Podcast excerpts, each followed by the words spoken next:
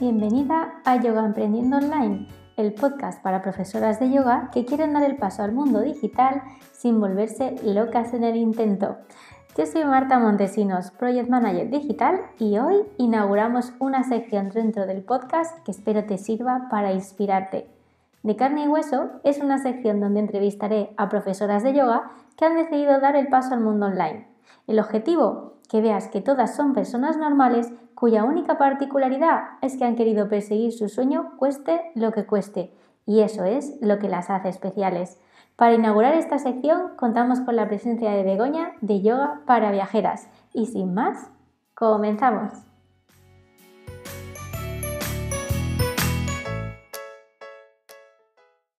Hola Begoña, eh, ¿qué tal? Espero que estés muy bien. Muchísimas gracias por coger y querer colaborar conmigo en este proyecto que es la sección de carne y hueso. Y nada, me encantaría que te presentaras un poquito, eh, pues que nos digas bien tu nombre, el nombre de tu proyecto y sobre todo a quién quieres ayudar. Muy bien. Bueno, muchas gracias por invitarme a este espacio, Marta.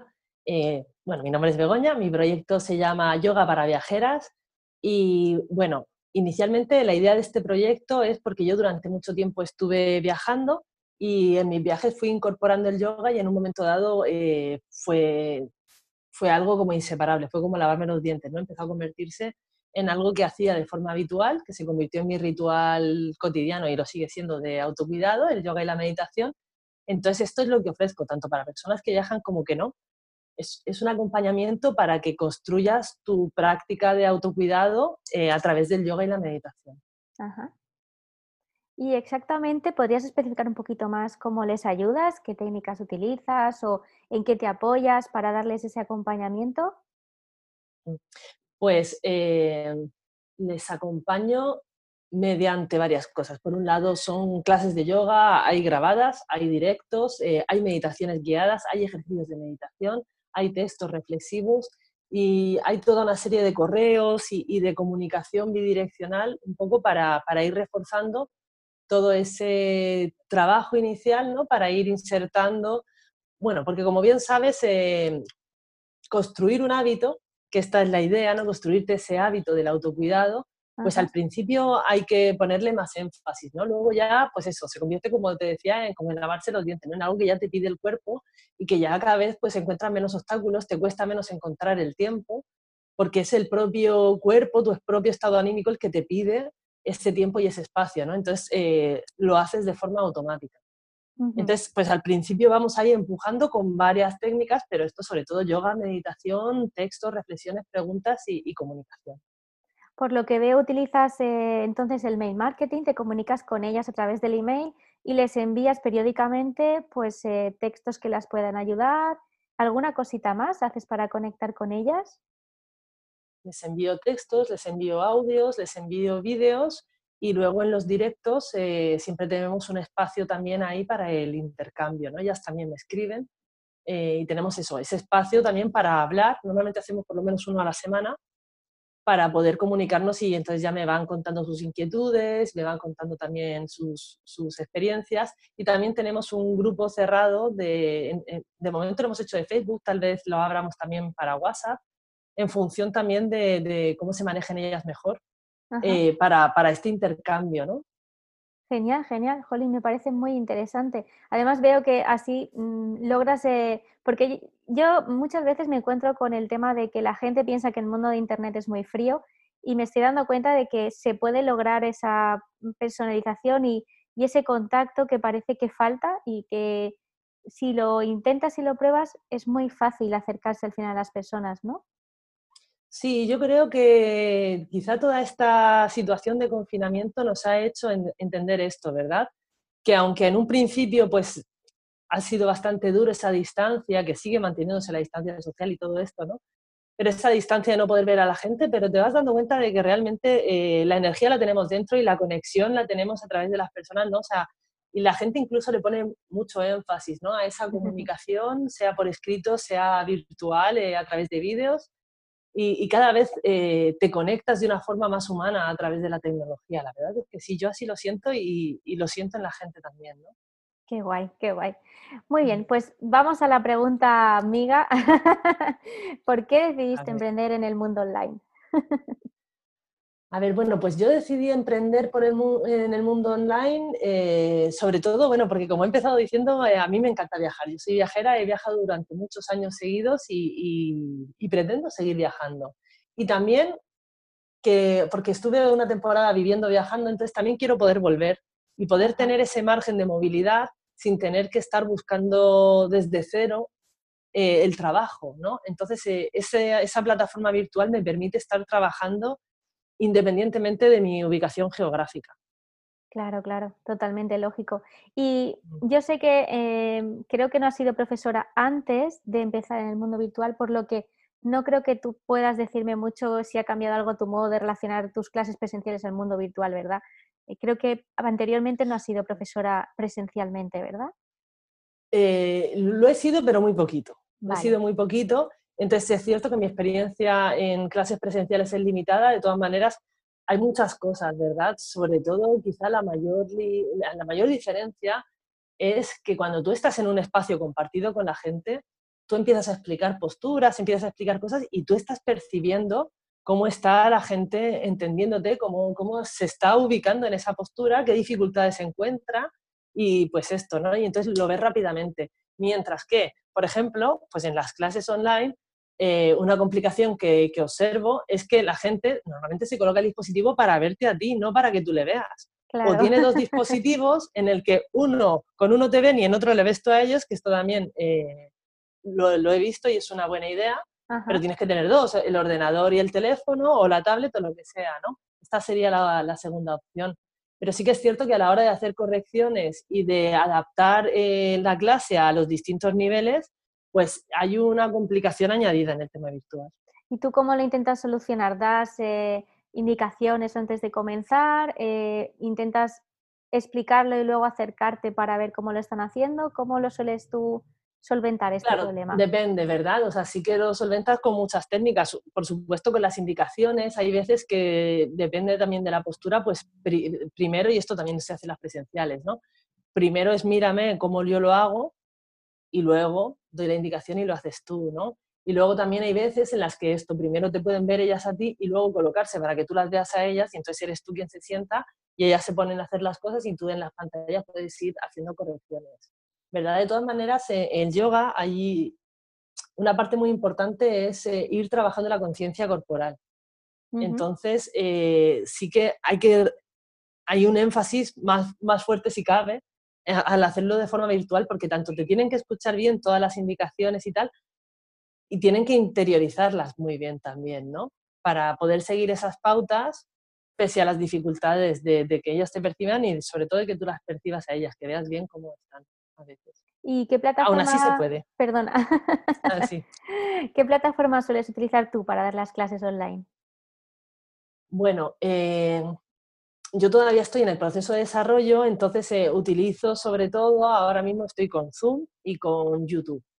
Eh, pero sí que es cierto que no descarto usar plataformas a las que subir los vídeos, como Hotmart y, ¿cómo se llama el otro? Trainon, Ah, no recuerdo bien el nombre ahora. Esta no la sé yo tampoco. Yo he oído también hablar de Teachable. Patreon, Patreon creo que es. Patreon. Vale, perfecto. Por si alguna de nuestras oyentes quiere tomar nota y sabe, no sabe bien por dónde empezar, bueno, pues ella utiliza Zoom, que es una herramienta bastante, bastante conocida. Creo que también hay gente que ha utilizado Skype, las sesiones por YouTube en directo o Instagram en directo también se están utilizando. O sea que hay plataformas que se pueden utilizar de forma gratuita y otras de pago. Perfecto. Bien, em, bueno, ¿y cuál fue tu mayor obstáculo a la hora de ponerte en marcha? ¿Y lo has superado? a la hora de ponerme en marcha, mi mayor obstáculo. Eh, bueno, es que no sé muy bien ahí de qué estamos hablando. Bueno, porque hay muchos obstáculos. Yo creo que, a lo mejor a lo que mm, más miga o más interés creo que puede ser es qué es lo que te frenaba a la hora de ponerte en marcha, porque muchas veces eh, tenemos la idea pero no la ponemos en marcha por algún motivo y muchas veces eso es lo que nos frena a hacer realidad el hecho de superar la barrera del presencial al online. ¿Cuál fue a lo mejor? o sea, que, claro, que si te estoy entendiendo bien, la pregunta es eh, eso, ¿qué es lo que eh, más más te costaba para dar ese paso online. exactamente. No, no, no te sé decir porque en realidad yo decido hacer algo online y luego poco a poco voy decidiendo que lo voy a hacer con el yoga y la meditación. Entonces yo hago ahí lo tenías claro, lo tenías claro ahí. Sabías que querías emprender en el mundo online, lo que no tenías claro era que iba a ser eh, este viaje en relación con el yoga. O sea, yo venía con el mundo del yoga y la meditación, yo lo traía a nivel particular y privado, por eso no había dado tantas clases, ya mucho tiempo practicando y con distintas escuelas, viajando he ido practicando con, en distintos lugares, ¿verdad? Y además me ha gustado mucho probar. Eh, pero yo venía de trabajar con ONGs. Entonces, cuando yo me planteo trabajar de forma digital, yo eh, traigo una propuesta de trabajar en el ámbito en el que yo venía trabajando. Y es ahí donde cuando me empiezan a, pues mi, tutora me dice, bueno, es que este mundo está muy bien y es muy bonito, pero de aquí, esto no, no vas a encontrar eh, un nicho de mercado, ¿verdad? O sea, el mm. trabajo que tú haces, pues eso, venderle esto a las ONG no, porque las ONG se lo montan por sí mismas. Entonces es cuando empezamos a estudiar todos los campos y vemos que, yo llevo mucho tiempo con el yoga y la meditación y aunque de momento era algo privado, pues lo puedo pasar a, un ámbito más profesional, ¿no? Y porque te encanta, ¿verdad? Porque entiendo que elegiste el yoga en su, y enseñarlo porque es algo que te encanta y que quieres eh, practicar muy a menudo, vamos, es algo que sabes que no te vas a aburrir de él y que lo vas a disfrutar, ¿verdad?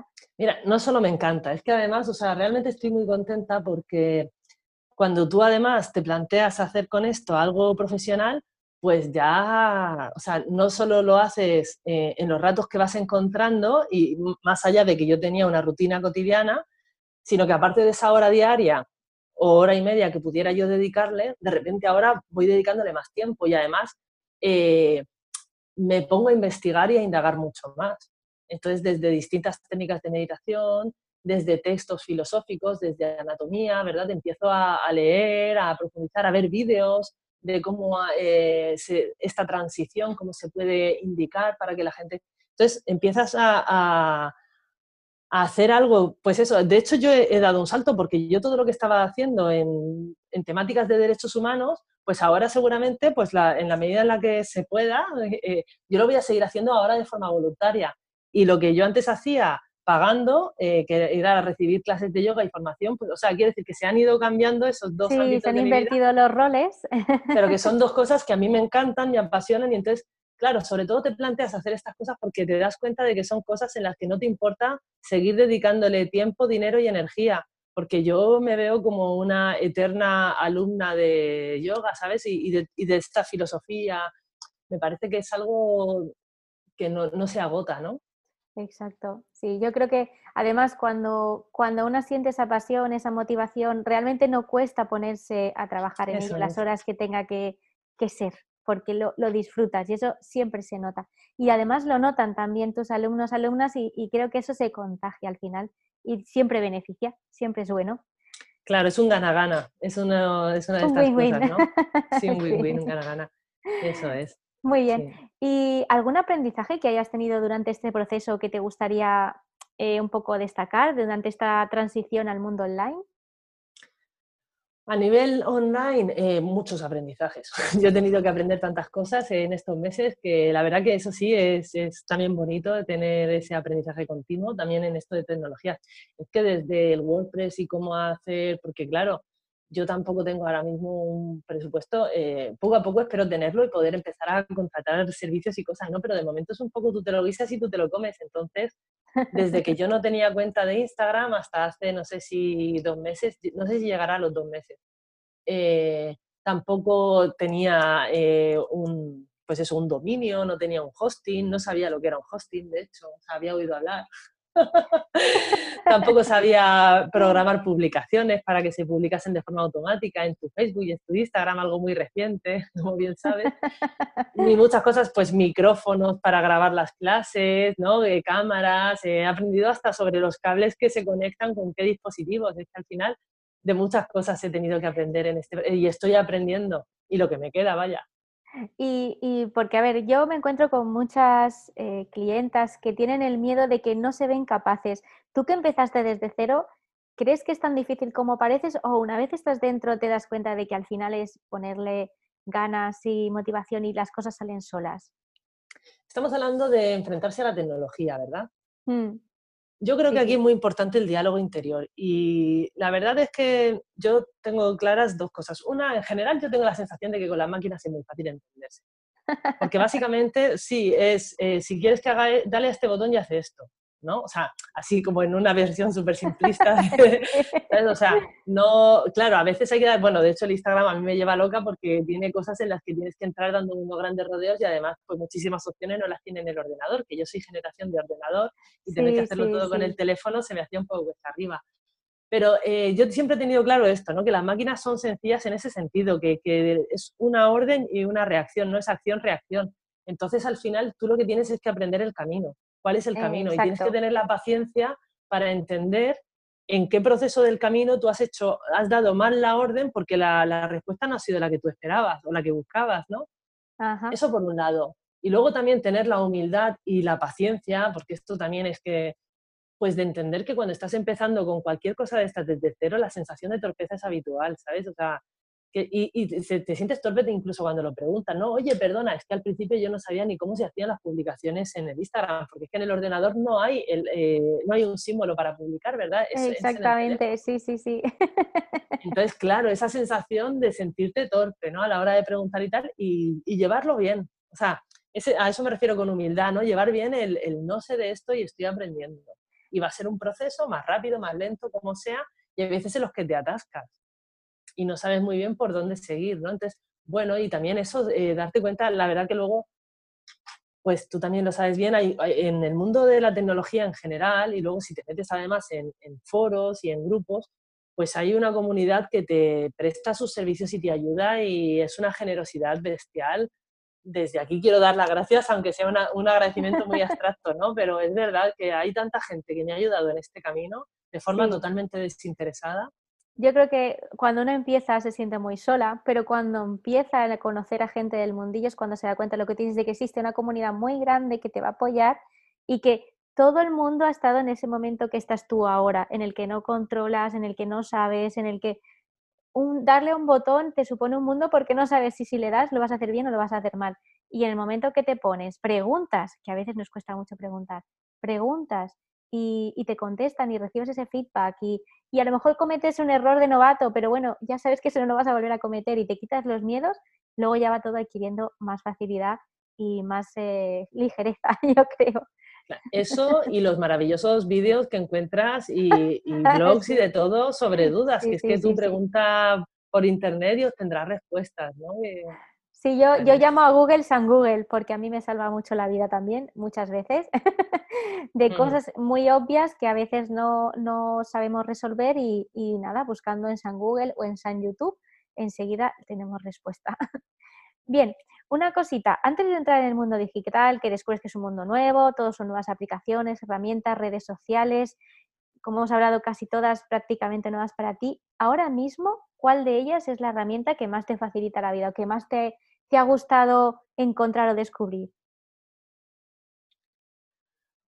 Bueno, a ver, eh, herramienta, herramienta, no, eh, no, ahora mismo, bueno, de herramienta quizá el Creator Studio, que es una herramienta, ¿verdad? Eh, que es la última que he descubierto, me parece maravillosa, porque eso de poder automatizar un mes de publicaciones para que tú te puedas un poco relajar y luego, bueno, pues porque los stories estos todavía no he averiguado la forma de, publicarlos en automatización, ¿verdad? Que seguro que la hay y si no la habrá pronto. Pero sí que es cierto que, te puedes relajar porque las redes sociales son agotadoras. Y entre que piensas sobre qué quieres hablar, entre que le vas dando un poco de coherencia a todo tu discurso, busca también las imágenes que sean tuyas y si no bancos de imágenes que pagas, que no pagas, que ¿sabes? O, le mete, si vas a meter vídeos, edita vídeo, tal. Todo eso eh, lleva un montón de tiempo y de energía, ¿eh? Realmente, bueno, y, todas las cosas de diseño también, ¿no? Con el Canva, ponte a diseñar o con otro programa. El Canva también me ha encantado, por cierto. sí. Eh, sí. Y entonces, pues estas dos herramientas, el Canva que te da ya el formato hecho y te ayuda un montón con, con, plantillas y además tiene un banco de imágenes ya gratuito que no tienes que estar buscando en paralelo, aunque también busco en paralelo y también hago fotos yo, claro. Y, y, el hecho de poder programar las publicaciones, por ejemplo, estas dos herramientas ahora mismo les estoy muy agradecida a las dos. sí. Vale, perfecto. ¿Y quieres compartir algún error o anécdota de novata así que te haya ocurrido con nosotras? ¿Alguna cosilla para reírnos un ratillo de ti en el buen sentido? bueno, eh, puedo contar, me viene más que error de novato, una anécdota puedo contar, eh, anécdota de confinamiento se me ocurre que, que, está, bueno, esta me reí bastante yo sola porque, bueno, es que ah, el mundo de, en el yoga en concreto, bueno, y de la gente que tenga que grabarse dando clases, a lo mejor de pilates o de otra cosa también se aplica, pues grabarte no es lo mismo que dar una clase en vivo, ¿verdad? O sea, yo había dado clases en vivo, pero cuando te pones a grabarte, pues, pues es otro tema. Y entonces era confinamiento, yo no vivo sola y a veces pues eh, es difícil grabar una clase y que aquellos, mm, pues que parece que estás en un claustro, ¿no? Se oye todo, tal, portazos, claro. en fin. Y entonces en medio del confinamiento ya dije, mira, ¿sabes qué? Me voy a subir a la, a la azotea, que en la azotea de mi edificio no, no sube nadie, no subía nadie, es una azotea pequeña, tal, bueno. Que en otras sí que veía que la gente se subía a caminar, a dar vueltas y esto, ¿no? La veía desde la mía.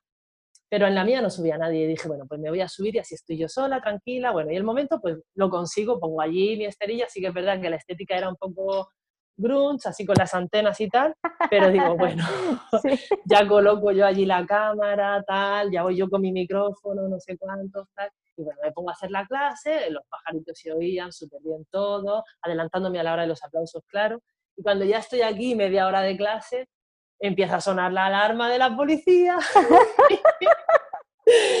y empiezan ahí que se paran al lado y empiezan a cantar cumpleaños feliz a unos niños.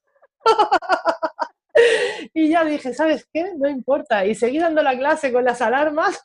con el cumpleaños feliz y con todo. claro, dije, bueno, pues estas son las escenas de la cuarentena que todo el mundo va a entender porque las estamos viviendo, ¿no?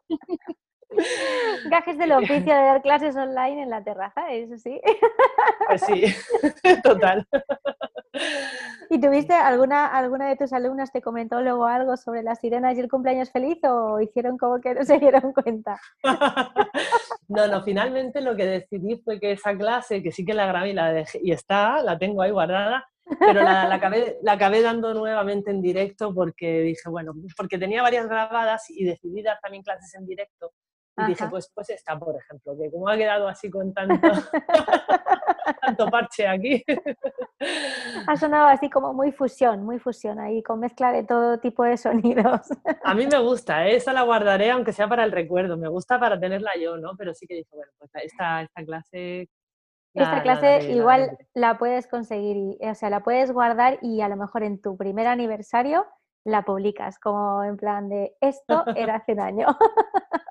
Sí, bueno, es que no, es todo. De hecho, el micrófono era nuevo y entonces eh, grabé el micrófono por un lado y la, y la cámara era por otro, era la del teléfono.